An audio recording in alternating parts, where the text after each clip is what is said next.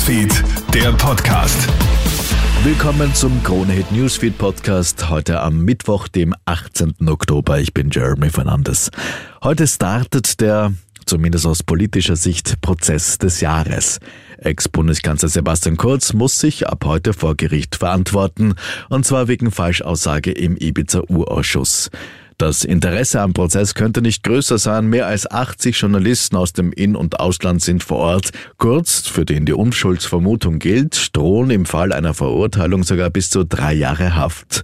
Erfahrene Juristen rechnen mit einem langwierigen Prozess. So auch Rechtsexperte Anwalt Johannes Schriefel. Es kommt darauf an, wie viele Zeugen hier einvernommen werden müssen. Es ist, glaube ich, schon ein bisschen ein, Show-Effekt dabei. Je nachdem vom Aufwand her werden einige Prozesstage vorgesehen und das Ende endet dann halt mit einem Urteil durch den Einzelrichter.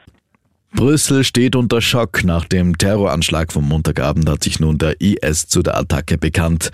Einer ihrer Kämpfer habe die Tat verübt, bei der zwei schwedische Staatsbürger erschossen wurden. So teilt es die Terrormiliz gestern Abend über ihren Telegram-Kanal mit. Nach den tödlichen Schüssen auf zwei schwedische Fußballfans war der mutmaßliche Täter von der Polizei erschossen worden.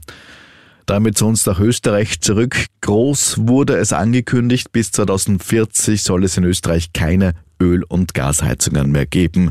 Gestern vollzieht die österreichische Bundesregierung aber eine Kehrtwende. Nur in neue Häuser und neue Wohnungen dürfen künftig keine Gasheizungen mehr eingebaut werden. Alle anderen Gebäude müssen nicht umbauen. Das sorgt für viel Kritik, so auch von Johannes Wahlmüller, Sprecher der Umweltorganisation Global 2000. Wahlmüller sagt zu Puls 24, man kann davon sprechen, dass hier äh, nur die Öl- und Gaslobby eine Freude hat an diesem äh, heute vorgestellten Programm, wo man gleichzeitig sagt, dass das Erneuerbaren Wärmegesetz nicht kommen wird. Denn das waren die einzigen, die auch wirklich massiv dagegen waren. Und die können jetzt vielleicht länger Profite machen. Zum Schluss zum Truppenübungsplatz nach Allensteig, wo es den tödlichen Panzerunfall gegeben hat. Dieser Panzer ist nun geborgen worden. Er musste aus dem Unterholz freigeschnitten werden. Um die Unfallursache zu klären, wird das Fahrzeug für Untersuchungen nach Oberösterreich gebracht. Der Panzer war ja am Montag aus noch ungeklärten Gründen von einer Brücke gestürzt. Dabei ist ein 24-jähriger Oberösterreicher ums Leben gekommen. Drei weitere Soldaten wurden leicht verletzt. Soweit ein kurzes Update aus der Krone Hit Newsfeed Redaktion. Mehr Infos gibt es natürlich laufend auf kronehit.at. Schönen Tag noch. Krone Hit Newsfeed, der Podcast.